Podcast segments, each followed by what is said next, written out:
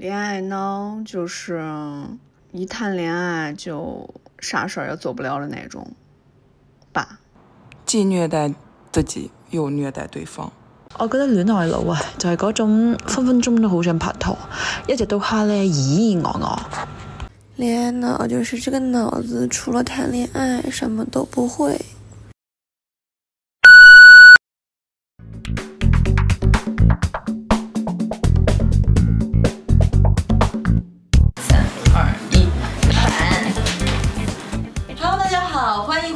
的各说自话啊，这里依旧是、呃、在深圳打工的，然后已经静默了两天的温迪，然后坐在我旁边的依旧是大力。大力寂寞，寂寞两天是什么意思？我陪了你两天，你为什么会寂寞两天？静默，啊，静默，静啊静默啊，静默。现在基本上大家经历过的人应该都知道什么意思，我们就不多说啊，按下不表啊。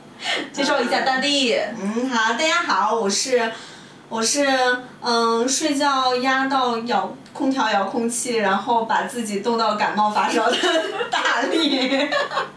哎，看吧，大力果然还是不适合一个人住，是时候该找个男人了。生活能力非常低。嗯。嗯这一期我们要聊什么呢？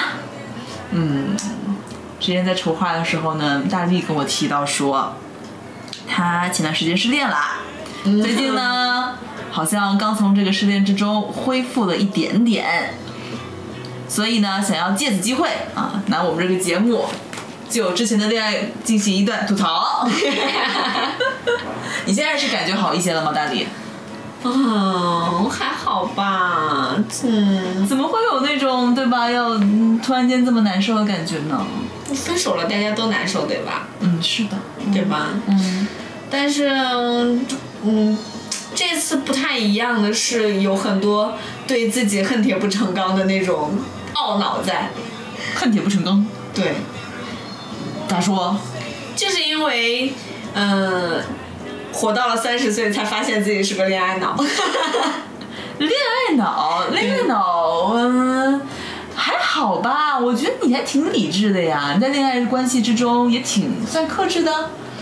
不过之前反正我认识你的时候，你还没有恋爱，后来进入到了这段恋爱感情，嗯、好像有过几次微，有过几次抱怨说在恋爱关系之中对方怎么怎么样，但我看你分析都是头头是道，对，这就是问题所在。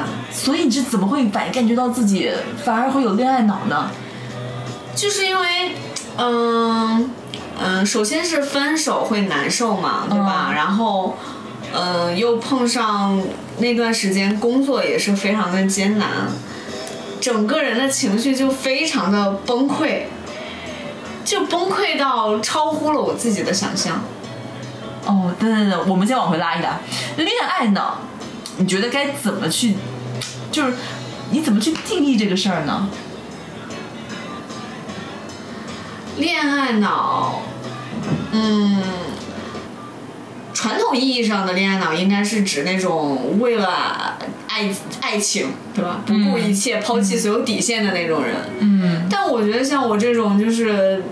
恋爱过程中和失恋的时候都满脑子都是只有这一件事情，没有办法做其他的事情的人，应该也是恋爱脑。哦，对，所以就是感觉到非常的，首先是很诧异，嗯，就是你会诧异到这个事儿，恋爱这事儿竟然会影响到工作，影响到你的生活。对，就老娘现在事业有成，也没有事业有成啊，你这样去。啊，老娘现在反正有一段事业啊，是个事业女孩儿。嗯同时呢，这个也见过不少男人了。嗯，然后竟然会为这个男人还这样子的伤心欲绝，对，肝肠寸断。嗯，对，就是非常的难受。有一说一哈、我觉得你现在状态已经其实恢复的蛮好的了，现在也距离你的那个恋爱结束不到半年时间嘛。嗯，对，你跟他谈了多长时间？我们谈了多长时间？谈了半年多。半年多。对，所以嘛，我因为我之前听过一个理论，是说你如果谈一段恋爱，比如说你谈个一年，你就得需要用半年时间走出来，等于说你要用二分之一你谈恋爱的时间走出来，你感觉是不是？是不是你过了三个月的之后，你就会觉得稍微好一些了？说实在话啊，其实我之所以现在好一些了，是因为我采取了一些小小的措施。因为工作和生活，我必须得先稳住一头，对吧？那重要来讲的话，肯定还是先保住饭碗比较重要。所以我就，我们这个虽然是分手了吧，但是其实还有联系，就是没有分的那么彻底。嗯嗯，也是为了说在给自己一个缓冲的一个时间，嗯稍微的就是让自己先把生活这头的自己先把自己的内分泌稳住，然后再去顾上自己的工作。嗯，所以你现在解决方法无非就是拿一个更加可能，呃，工作上面一些事儿来先堵住自己感情的那个出口，先不让入自己感感情的那个伤给外溢。不，不是，我是先先拿，就是我们，因为我们偶尔还会就是吃吃饭，先用这种方式缓住，哎，缓住我情绪这方面，然后导，然后来投入更多的精力在工作上。嗯，先稍微的一个及时止压损。对，所以你是担心你自己还会继续上头吗？会担心。你之前做过上头的事儿吗？你刚刚说恋爱脑，你有过？我就是为什么说这个恨铁不成钢，就是因为这个。嗯就是因为因为以前可能大家脑子里没有太有恋爱脑这个概念，就是以前没有发现这个事情，然后你肯今年定没发现自己是。对，然后今年就是遇到这个事情之后，我就发现，首先是发现怎怎么这么难受，对吧？因为因为你也知道，我经常跟你吐槽嘛，我们的那个交往过程中其实是有很多问题的，然后。那个就是恨不得每天都要在脑子里面闪过二百遍我老娘要分手的这种情况，嗯，分嗯。对，但是真的要分手的时候，你就会，就是觉得这个难受超出了我的预期，然后我就我就说，这个男一个男人对我的影响原来这么大吗？怎么能呢？对，为什么呢？然后对啊，然后由此你发现了这一个点之后，你就会不停的回忆自己过往的生活，然后对，然后你就会在以往的恋情中发现更多啊事情来证明自己原来真的是一个恋爱脑。嗯，让我想想，就是当发现自己就这种受伤害的，或者是说失恋的感觉大于自己的预期，而去反推认为自己是不是一个恋爱脑。嗯，各位同学，我不知道你们听到此刻。感觉大力的这个逻辑型恋爱脑啊，逻辑 对啊，逻辑型恋爱，他是他是在上头的时候呢，也没怎么感觉到啊，但反而是就在走出来时间走出的过程之中，哎，回忆了一下，哎，复盘了一下，复盘之中发现自己是个恋爱脑，对，嗯因为我想想啊，就是我整个的这个恋爱的经历其实没有没有太多吧。那然后就是我开窍，首先也开窍的比较晚。嗯我是大学毕业之后才开的窍，就是好虽然以前也谈恋爱，啊以前谈恋爱了以前也谈恋爱，但是就是没有说那么的上头，就是可能会喜欢，也会有心跳啊，但是嗯，就是不会有像后来的那这开窍之后的那种，就是整个就是完全上头，恨不得一天二十四小时待在对方身边的那种就状态。完全一个人被击中倒地，哎，瘫倒在地上，动弹不对，得。然后之前的那段就是我们就 A B C，哎完了我们用哎反正就三段吧，很少，我们就用 A B C 来代替。B 段就是我们就是是交往的时间很长嘛，嗯，然后第一次的第一次分手的时候，我用了两年多的时间才缓过来。就是这两年多的时间，我是整个的精神状态，然后身体状态，就是那种肠胃啊、内分泌啊、睡眠质量啊，就整个都是一个大混乱的状态。然后最后还两年之后，一怎么好了呢？就是吃了回头草，然后好了。就是你你 说明你真的对那个人那种感情特别特别深。嗯，但但我第一段 A 段的时候也吃了回头草。但我真的觉得回头草这个事儿吧，哎，同学们你们想想啊，我觉得一个巴掌拍不响。嗯，那你会吃回头草吧？人家那个草也愿意被你吃，对对对，他们不主要就是问题在于他们老勾引我。对吧？啊，渣男就是欲擒故纵。没有了，没有了。我的这 A B C，其实我觉得，嗯，我的比较幸运就是他们其实人都很好。嗯对，其实他们人都很好，就是只是说大家会有各种各样的问题嘛。嗯嗯那还有一点就是，为什么说我是恋爱脑？我是，嗯，像 B 段我们第一段。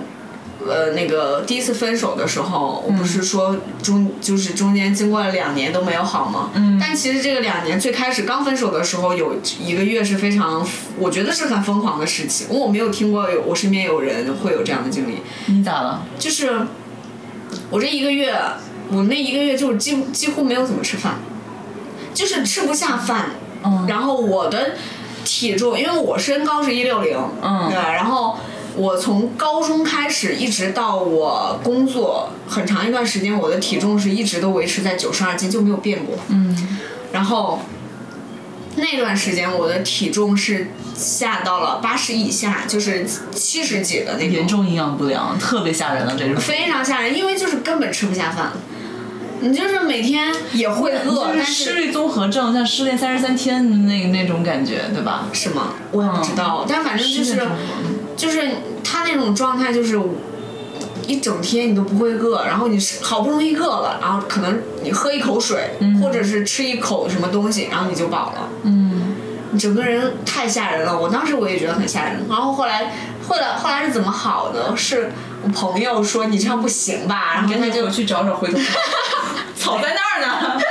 没有，朋友说那个就是看我实在不行，然后他就呃把我叫去他家，然后他做的他自己做的家常菜，然后给我吃，然后我一下子感觉好像被治愈了。下次我！还是朋友把你把你叫到他家，然后对你做个什么事儿，没有，就是 一下子吃上回头草了。对朋就是朋友用他的关爱治愈了我，哎，对，反正就是后来就开始慢慢吃饭，但其实也是很长时间没有缓过来。因为就是我没有像你那么丰富的经验，嗯我没有那种特别严重的失恋过，我可能就是简单的，比如说大家约几次会没成就散，或者说短的那种半年时间的那种短短的那种暧昧期，然后不成就散了。嗯然后完全，因为我像现在这个男朋友，我们已经处了四年多时间嘛，嗯那我可以想象，如果哪一天我们真的要分手的话，我可能也得要需要个那么长时间才能走出来。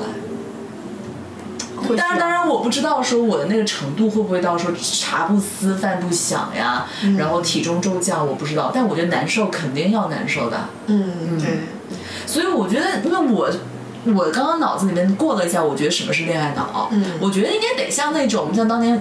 粉红女郎里面那个结婚婆，就是刘若英那种恨不得天天说我要结婚，我要结婚。就恋爱脑在我的眼中，我觉得每天冒着粉红小泡泡、小心心，见谁都冒泡哎，见谁都冒泡泡，见谁都说，哎，我家那个谁可帅了，我好喜欢他呀。因为我有个朋友就是这样，嗯她是平时看上去特别冷静的一个 cool girl，嗯你想不到的是，他最近喜欢上一个男孩儿，然后就坐在电脑前开始辗转反侧，那种就是抓耳挠痒的，然后就问他旁边朋友，我该怎么办？他给我回复了这个，我不知道怎么回，啊呀呀，就 就就这样，但是？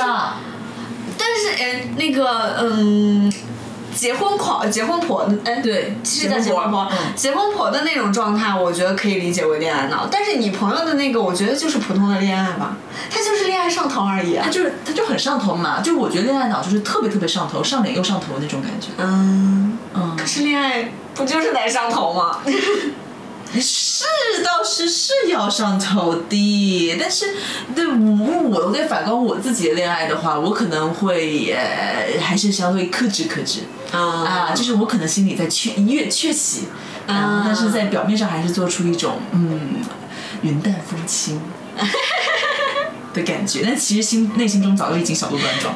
哎，所以说上来说到底的话，确实哈，恋爱脑的话，你人恋爱就是要有心动的感觉嘛，心动就是那种会会乱，对，对但是心烦意乱。我觉得就是像我为什么会觉得我是恋爱脑，就是因为我觉得所有的这一切都超出了我的这个给自己定的这个预期。嗯，你像嗯嗯上头，你恋爱中上头，这肯定是正常的嘛，对吧？但是大家现在都是会希望自己是一个比较潇洒一点的人，可能就是分手就分手，下一个更乖，下一个更好，对吧？但是事实上你其实是根本做不到的，你在。嗯，分手之后你会非常的难受，你这个难受会超出你的预期，然后你就是茶不思饭不想，然后工作也没有办法进行的时候，你就会觉得自己太对太丢脸了，怎么会这样呢？会不会是你给你自己的预期有一点点没有办法跟你的那个本人自洽呢？因为我刚刚听你的感觉，我在想，我在网上看了一个这种，嗯，就他们说什么叫焦虑型人格，因为我还有另外一个朋友，我觉得跟你的情况有点像，他就是、焦虑型人格，对焦虑型人格，我先跟你说他有啥哈，我们可以一一对应、啊。焦虑型依恋人格，往往很容易成为那个，就是他们时常处于焦虑与不安当中。它的特点呢有什么？第一就是叫做没有安全感，总是怀疑自己即将被抛弃。嗯，那我倒是没有。没有。对第二点是会关过度关注伴侣的一举一动。啊，那这个我有。但我觉得这过度关注是怎么样的？可能就会想问他每时每刻你在干什么？我是那种心里会有，但我会行为上克制的那种。啊，那其实你心理上是有的嘛？对我心理上非常有。行为克制可能只是就是出于我的礼貌出于 你的理性，对就好像那个理性仿佛就告诉你说你失恋了就应该很快走出来那样子的一种理性告诉你应该这样子，嗯但其实你内心是想过度关注的嘛。对，然后第三点是，嗯、嗯、叫做什么？非常害怕有距离感的亲密关系，希望伴侣与自己亲密无间，时常会占用对方的私人空间。私人空间，我觉得恋爱关系不行，不应该有私人空间。那就不是占用，那是完全据为己有，你的就是我的。对，就是我就是有很强的占有欲，嗯，就是我就是觉得你就是我的，你就要对吧？对，时时是的，刻刻的所以就很适合这一对嘛，有很强的占有欲以及掌控欲。嗯，对，嗯，经常会因为一些小事情而吃醋，很生气，非常的，我会，我甚至同性的吃醋我都吃。牛逼啊！还有一个啊，这个叫做，嗯，叫啥？这个叫做情绪波动大，容易反复不定，也就是传统意义上的有点作儿。嗯，作，嗯，对，我特别是私下的时候吧，过于理想化的付出，总是认为自己的付出就是对方想要的，哦，那我倒是没有，没有这一点。对我嗯倒是没有，因为我还是我一 我不是特别会付懂得那种付出的那种人，我还是会嗯比较喜欢对方告诉我他想要什么这样的，嗯嗯。嗯。一旦对方不可控，就会产生很强的焦虑情绪，嗯对，是对方已经可能跟你想的会不一样了，会有焦虑的感觉。对会，因为我想说的，我刚刚那位朋友呢，他就是其实他蛮早的就意识到自己可能是焦虑型依恋人格，嗯所以呢，他就在找感情的时候呢，就要找一个，比如说他就不能接受异地。嗯他这次是好不容易可能觉得找一个很不错、很合适的，但是异地之后就会给他带来很强的不安全感。嗯他就会时常的需要那个人，可能无时无刻地跟他进行呃信息呀、打语音啊、做视频啊，他才能觉得安心。对我也是，我以前没有觉得，但事实上，我现在回想起来，我就是有这样的问题。因为我之前的恋爱，呃，A 段 B 段都多或多或少的会有一段时间是有异地的这样的情况。然后就会有很多的问题。年轻最早年轻的时候，特别小的时候可能会轻一些，然后到后边，特别是 B 段的时候，第二次复第二次在一起，然回头之后，对我回头之后，然后因为我前边就已已经经历了一个两年的精神混乱的一个身体整个情绪混乱的一个状态了，然后后来就是又开始异地了之后，我整个人就是非常的崩溃。然后现在想想，当时是觉得都是对方的问题，嗯，因为对我会觉得对方给我的安全感不够，会觉得对方不够积极，因为当时其实就是已经在讨论要呃订婚结婚的事情了嘛，然后就是中间会有很多的问题，我就觉得你你作为一个男生，你这个提出问题、解决问题的这个。速度能力怎么这么差，对吧？你就每天都在抱怨他说你为什么不给我打电话？人家隔壁的隔壁的情侣每天都有通话，你为什么不给我打电话？然后对呀、咱俩都准备入洞房了，还这样。对呀，你怎么你怎么能这样对我？然后就每天都非常的焦虑。后来想想，其实可能是因为我自己陷入了这种焦虑里面。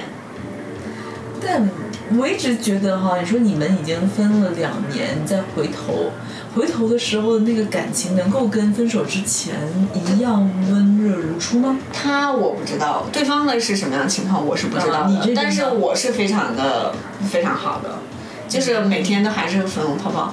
刚开始的时候还会克制一点，是吧？工作的时候不要给他发信息，然后到后边其实就是我还是不会发，还是不会发，但是你就是会会想发，哦，那最后为什么还是就是那个压死骆驼最后一根大稻草是啥？就是因为因为异地嘛，然后就是我就是很长时间都，嗯，感觉不安全感，嗯还是我就会觉得对对方有很多的抱怨，会很焦虑，很急躁。嗯其实我现在已经想不起来当时的感觉了，我甚至想不起来当时我们有什么问题。嗯具体的事例我当然是有，但我现在想想，其实没有那个必要。嗯就可能我当时，我我是最近前一段时间查到听到一个词叫做分离焦虑，嗯就是我觉得我可能当时就是陷入到那种状状况里面，因为我是其实是那种就是两，如果他要是出差两天，我都会觉得有一点。不太行的那种，那你就可以想到，如果是异地的话，我就是整个人就是大崩溃掉。嗯，所以我觉得你有勇气承认自己分离焦虑，这肯定是特别牛逼的事儿。嗯但同时，我觉得一定侧面程度，一定程度会反映出那个男孩可能确实没有给你足够的安全感。比如说他他要去哪儿，给你拍张照，嗯，发个东西，然后晚上给你打个电话视频一下。对我当时会，对当时我呃记得有一个原因，就是因为我反复的在跟他说说那个打电话的问题，嗯因为我想要视频，但他始终不跟我视频。但是我知道他没有出轨这些事情，是因为他当时是住在他的姐姐家里面。啊，就是他肯他人的这个人品我还是可以肯定，但问题是，他就是我总觉得他在逃避什么，可能他那段时间也确实是有一些压力嘛，对吧？就是包括房子装修啊什么这种各种事情，他会有一点，还有当时他就是面临一个找工作的问题，因为他从北京回回家之后，肯定会有一个找工作的一个落差的一个问题嘛。但是我可能作为我来讲，我就没有考虑到他面对这些问题的这种焦虑什么的，然后我就是单方面从我这边来讲，我就是觉得你跟我联系不够密切，你在逃避我，嗯嗯我就觉得很就是很生气啊，很急躁这种，嗯。所以就唉，想说，因为我还在想另外一个事儿哈，嗯就是我跟我男朋友也是异地的，嗯我们甚至四年来可能有恨不得两年时间都是在异地的。嗯呃，你肯定也知道嘛，我一来深圳的时候，对吧？后来没多久我们就认识了，就一直异地。但我们就是一直保持的一个好习惯，就每天晚上必须打电话，嗯不管到多晚可能都得打，到凌晨一两点都打。我超羡慕你们这种的，我也不知道是什么时候开始立下的这个规矩，就可能两个人都有去遵守，就慢慢的就变成了一个规矩了。你要不打了，你就觉得晚上不对，嗯什么事儿都没，好像什么事儿没做一样。嗯但是在白天的时间呢，可能就互相就是不怎么打扰，我也忙我的，他也忙他的。因为是为什么呢？后来我就去反思一下，我们俩可能就属于那种网上说都是喵型的人格。喵型是什么意思？喵型就是说，我们就像猫一样的，因为有猫型跟狗型嘛，因为两种动物有很明显的区别。猫就是它一个人就自个在家就行了，你也不不要不需要去遛它，你也不需要给它做各种的什么事儿，它能自己把自己给舔干净，也不需要洗它。嗯然后呢，就给它喂点东西，帮它铲个铲个便便就好了。啊然后它也不需要你那种特别给它足够的关爱，它自己就觉得自个儿人挺好的。然后需要你安慰摸摸它的时候，就自己跑过来让你摸一摸，然后不需要你的时候就自己跑开了。能够给自己给自己比较强的认可感，但狗就不一样。狗的话就是那种每天都要出去遛一遛，嗯，啊，主人你今天不遛我，我就很难受。然后我要求爱，求关爱，我的两个眼睛泪眼汪汪看着你，你就得给我点回 回回赠回馈，否则我很难受。就是那种需要外界的一些刺激来满足自我的一个认知需求的那个感觉。嗯我就我们就两个不一就是，我就觉得我跟我男朋友可能都是属于喵一点的，就自个儿给自个儿认可就够了。所以我们两个人在一块儿的时候，更多就是交流一下，哎，你今天干什么？你干什么呀？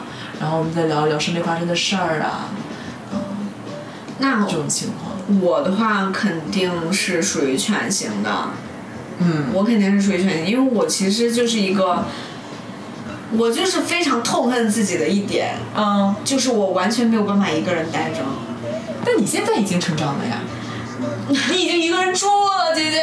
我我很早就一个人住了，我从踏踏出家门的那一刻我就一个人住了。但问题是我一没有办法很好的一个人住，你懂我的意思吗？嗯因为像你的话，就是你可以非常好的生活，你会自己给自己做饭啊、烘焙啊，然后嗯打扫卫生啊，然后安排自己的生活。对，我觉得你宅我一天两天在家，我就特别开心。对，但是我就不是，我是一旦进入个人一个人的状态的时候，就非常的废，我就是什么都不想做。你看我在家里面，只要如果说是，我其实什么都会，你知道吗？对，如果你要是真说做饭的话，你给我时间，我虽然做的不熟练，然后什么的我都可以做，嗯然后打扫卫生我也我也都可以。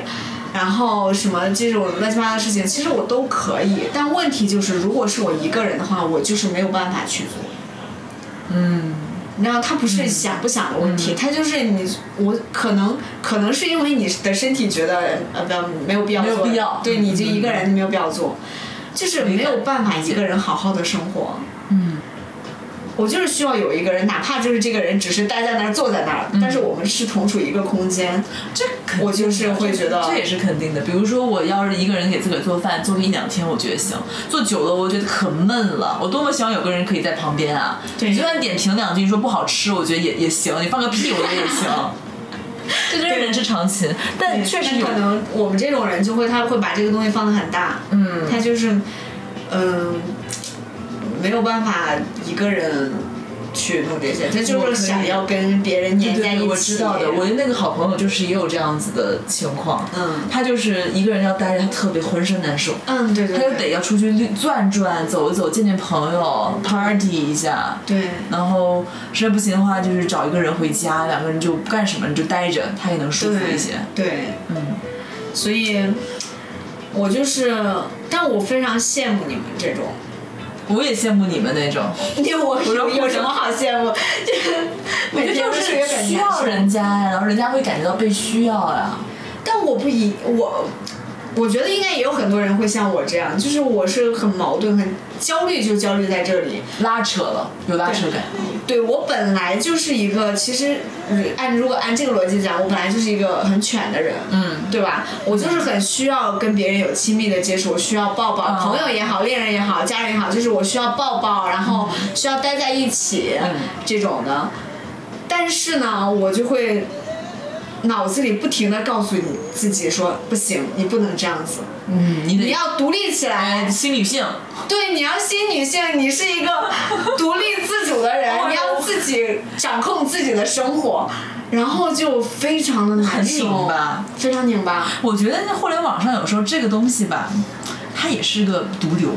我就告诉你说，你女孩儿你就得自立自强，然后男人对吧都是浮云，对有有就好，无没有的话，老谭一个人也活得特别爽。但是其实有些人他确实就不是这样子的，对你就不能够说明这种，你就不能说这种人是更加不不符合新时代女性要求的。对吧？有些人他就可能需要被爱，他就对于那个关系的需求更强，或者说对于家人那种需求更强。对，那有些人他就是很喜欢一个人在旁边静静的待着，你最好不要来骚扰他，对吧？就甚至是有些人会觉得有一点点那个孤僻。我就我跟你讲，孤僻的人在我眼中闪着光芒。对呀、就是我就是很喜欢那种，就宅，或有点孤僻，或者 nerdy 的那种感觉我觉得我觉得非常好，就是羡慕我羡慕不来的那种状态。就我觉得两种其实它都是一个它自身所带的一个特性，嗯就并没有说哪一种就会比哪一种强或弱。嗯像有时候，因为我男朋友，我觉得他就是比较 nerdy、孤僻那种，我就觉得特别好。嗯为什么呢？因为他有自己的爱好，可以沉浸起来。对，然后呢，你只要给他一本书，给他个笔，给他个纸，他就能够做一天，就不需要出来烦我。多好呀！我觉得特好，因为反观什么呢？就有时候我会在想我爸妈之间的关系。我觉得我父亲就是一个典型的全性人格，嗯就是特别爱来事儿。嗯然后呢，就是如果不让他做点事儿呢，他浑身难受，啊就坐不坐坐立难安的那种，嗯嗯嗯就沉不下来的那种感觉。你就得必须让他有点事儿做了，他才才觉得自己价值是在的，或者是外面的有有点人给他一点点的嗯反馈的意见，赞扬也好，批评也好，然后他拿到这个，他才觉得自己是存在的。哦，就这种感觉。那我妈不是，我妈是个喵型，嗯我妈就是那种嗯特别的。能够自嗨，你知道吗？就自己能够玩一个东西玩的特好，就从能够从中得到成就感。嗯，所以有时候我爸就特别不理解我妈，你说你怎么能够这个对吧？这个东西能干那么久，干一个出下午的，比如说他，或者是说我妈你喜欢游山玩水，你游山玩水之后你能成那个展现出什么东西呢？又不能画出画啊，又不能够写个诗、写个文章。我妈觉得我游山过、玩过水、看过的风景都是我自己，我就觉得特别好。嗯那我爸就觉得你总得有有些什么东西给外放出来，得到外在的认可，啊，你才能够证明你曾经这段经经历是有价值的。然后我妈反过来也也不太理解我爸的，她说你怎么老是需要对吧？搞一个这个搞一个那个，你就不能静下来吗？对，需要别人的啊，认可。他就是需要认可，要求抱抱。嗯，但我觉得一旦知道说两种不同的人格，他们都你都得存承认它的存在的价值和合理性的时候，你就觉得一切好像都比较容易能够理解了。对，所以我觉得你有那种拉扯感也是很正常的，但可能就得，嗯，当你意识到说你可能自己是个全型人格，我就是这样，我老娘这样就是对的，此刻我求抱抱，那就是我的那个性格那个信号在告诉我，嗯。我我现在难受了，我要你来抱抱我，嗯。而不是那种嗯，可能公序良俗告诉我不行，我得克制，我得克制，那样可能就很拧巴。嗯，不如就直接跟人家说，我就要求抱抱，你快来找找我吧，你快点来骚扰我吧。嗯，对，人咱还不能活得太拧巴，啊但是其实好难啊。真的好难。我觉得我是那种被社会规训的很严重的那种人。嗯，可能你不太适合这个社会了。嗯，就把这个社会抛弃，所以对。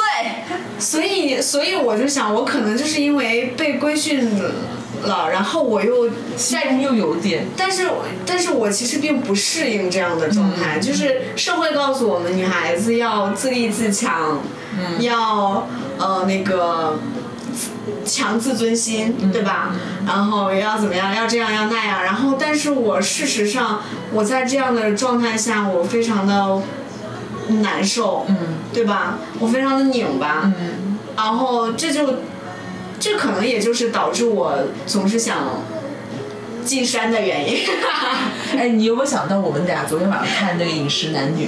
嗯，对，你还记得吗？那个大姐，嗯大姐叫家珍吧？对，家珍她就是很典型的已经被社会规训了，去蒙蔽她自己内心渴望欲望的一个案例，对吧？她内心其实你说她不想要爱吗？她不是被社会规训吧？或者是他会，他被自己规训。我觉得就是因为社会告诉他，你作为讲解你应该怎么做，哦然后他已经被这个意识潜移默化的自我麻痹了，哦她认可了这套社会规训。嗯当他最后发现，其实他还是要遵从自己的内心，内心有一股火，必须要把它放出来的时候，他其实就释怀了嘛，嗯他就能够做回自己了嘛，嗯，因为就是能够绽放出来了。也是。但这个还是有一点难。没事，咱还有下一段，就在路上。所以说，想好了吗？什么想好了吗？对于下一段感情，唉，没有。如果下一段再给你一次机会，你还会一样的要上头，作为这个你所说的恋爱脑吗？当然了，就是对肯定了，必须的，遵循内就心。是就是我这个人非常的听劝，就在刚刚那一刻，我就非是我就被你完全的说服，就得 follow your heart，对，follow your fucking heart。就是因为首先说，嗯，就是恋爱脑不恋爱脑不不好说，可能我会稍微的就是控制一下吧，毕竟对身体确实不太好。但是、啊，你说那方面啊，OK。啊啊啊！对不起，对身体不太好，是指失恋之后。对啊对不起，我想错了啊。请继续。就是，但是我觉得恋爱的话，还是要投入一点。嗯不上头的话，谈什么恋爱啊？嗯就是很多人，我经常在网上看到一些偏嗯，理中客一点的那种言论，我觉得这有什么意思啊，对吧？你什么事情都搞得这样。这好像看起来好像是一个很理智、很很很很有理的样子，但事实上你这个东西毫无意义。嗯，恋爱就是要上头啊，对吧？浪漫至上。所以我我就忘记，我想想现在想到那个什么歌儿，以前就告诉我，我觉得那个说的很对，就是不要 don't afraid to fall，就是不要害怕去爱。那个 fall，因为我觉得这个英文词很妙、f a l l 就是坠落嘛，倒的意思嘛，就是他能把这个 fall in love 形容成就是你坠入爱河，嗯就坠这个字就很妙嘛。对啊，你要想要真的 in love 的那个状态的话，你就必须要 fall，对你就不要害怕去 fall，不要害怕去坠落。对，所以其实我我非常不理解的一种就是。在一段感情里边，然后又不是很专心的那种人，嗯就我可以，我行为上我可以理解，但我我感受我没有办法共情他们，你知道吗我？也不行。就是因为我觉得，如果你你这样的话，你能体会体验到什么？你可能体验到你玩弄别人感情那种高高在上的感觉，或者说你你就是呃睡了睡了不同的人，那你、呃可能就是一种身体上的愉悦感。嗯但事实上，他没有体验到爱情的那种精妙的感觉在吧？嗯嗯嗯，不知道啊，咱也不知道。反正我是我个人是没有办法共情他的这个。我觉得你这说的特别对，因为反正我当时跟男朋友在一块儿的时候呢，我们俩就是，呃，因为我男朋友是个外国人嘛，嗯所以呢，他当时是用一个词叫做 commitment，、就是说承诺，嗯嗯就是你是否要 commit 这段 relationship。嗯人这也很妙嘛，我们中文里面很少会这么说嘛，你们就是我们确定就是确定男女关系就是确定了，但并没有到承诺这么高的这个感觉。它 commitment 就是象征着双方的一个互信、嗯互相信任的一个承诺了。嗯那我们有了这 commitment 之后呢，首先就是约法说，约法三章说，第一个就是分手不能随便说，嗯然后第二个就是说，只要我们这 commitment 在，那就没有第三个人。嗯然后第三个，我们当时就是一致的概念，就讲说 open relationship 这种开放性观念，嗯我们俩都不赞同，我也不赞同。因为他认为这种东西在的话，一定是破坏了你这个感情的纯洁度的。好像现在大家说可以开放式关系的人很酷或者怎么样的，觉得很潮流、很新型的一种恋爱关系，但实际上他还是，我个人感觉很伤害的，肯定有有有人会受伤。我觉得这种，我不知道，可能我是过于保守吧。但是对我来说，这种关系在我看来是一种逃避型的关系。嗯他们其实是在逃避责任嘛，对吧？逃避承诺，逃避责任，是一种，嗯，其实是一种非常，我不知道合不合适，但我觉得是一种非常精英化的那种。嗯嗯嗯，是的，我也觉得是，是那种想脚踏两只船的人，给对自己的一个非常精英式的逃脱的对叙你事一种其实说辞。你既想要又想要的那种感觉，对吧？你，我觉得如果你想要，你就不要陷入到这种关系里边。如果你你那个想要一个稳定的关系的话，那你就好好去经营这个稳定的关系。我其实并不理解说所谓开放关系，我又要一个稳定的关系，然后我又要。呃，对吧？就是又要搞这种多人的这种，我就觉得，呃，在我看来是逃避责任吧。绝对逃避责任。对，因为我反正我个人从某些方面来讲还是比较传统嘛。我觉得责任，嗯，对我来说，家人、恋人吧，嗯恋人其实是一种背对背的战友关系。是的，我很同意，你们就是一个 team 的。对，就是如果说你不是一个我能够安心的把后背交给你的这样一个人，嗯嗯，对吧？那我可能就没有办法跟你再再维持这个关系。嗯嗯，那如如果你没有办法做进一步的交流。对，如果你愿意愿意把你的后背交给我，那我一定是全方位守护的，嗯，因为我这个人就是后背感觉挺温暖啊。我我自认为我在安全感这方面给的很足的，就是。因为我首先我个人也比较懒嘛，这也是一方面。就是如果我在一个稳定的恋爱关系里边，我几乎都不跟男性说话，就是是真的。我手机里边的男性友人，我除了真的有事儿，我都不怎么聊我真的觉。得脚踏两条船的人真的好厉害的，这个时间管理大师。端水大师，对，我不累吗？真的好累的呀。我谈一段恋爱都精疲力尽。对呀、我之前有个朋友跟我说什么，你如果在考虑分手，然后你又不敢分的话，那你就不如一键打开这个叫做嗨女模式。我当时是在想说，姐姐还是你厉害，因为她是完全可以轻松自如的开启这个嗨女模式，嗯，太牛逼了！我就觉得这下次真是有机会叫她过来取取经，因为我知道我们俩可能做不到，对对对对对。但别人做得到的话，说不定人家有他的窍门，而且能够找到这个乐趣哈。虽然我们是不同意那一方的，但是我们就也嗯怎么说？但我可以认同他。对，反正各说自话，他可以说他自己的观点，对对对对 我也挺愿意想要去听一听他是怎么想的。我是觉得这个其实是怎么说呢？就是每个人的一个自己的合理性吧。嗯，是吧每个人的频率、频道啊什么的。对，每个人就是能哦，就是一个自洽对自洽的一个状态。行吧，嗯挺好的，能找到自己自洽。哎，那你下一段关系之中，你想要对吧？我们这个说不定也有不少男听众，让我们为大力征友一下。你觉得是你的标准是什么呀？说那么多的话，你如果对吧，想要在下一段关系里面找一个合适的小男孩儿，我的标准，我知道肯定颜控，这个嗯，你很早就告诉我了。对，颜控可以控成什么样？有没有一个什么参照物？嗯像哪个国内男明星之类的？嗯，如果按照以往的经验来看，我其实是比较喜欢奶一点的，就是那种嗯，也不要油，小白脸，只要奶就行了，不要油，就是只要奶就行，了就是那种眼神清澈的那种。眼神要清澈，然后奶就是会对你撒娇。嗯，对对对，撒娇。然后，但是我其实又是一个喜欢被管管的人。就是对你撒娇，同时还要有那个男友力，嗯，对对对，大概是这么个意思吧。霸道就是既要集奶油那个不是撒娇小小奶狗跟霸道总裁于一身。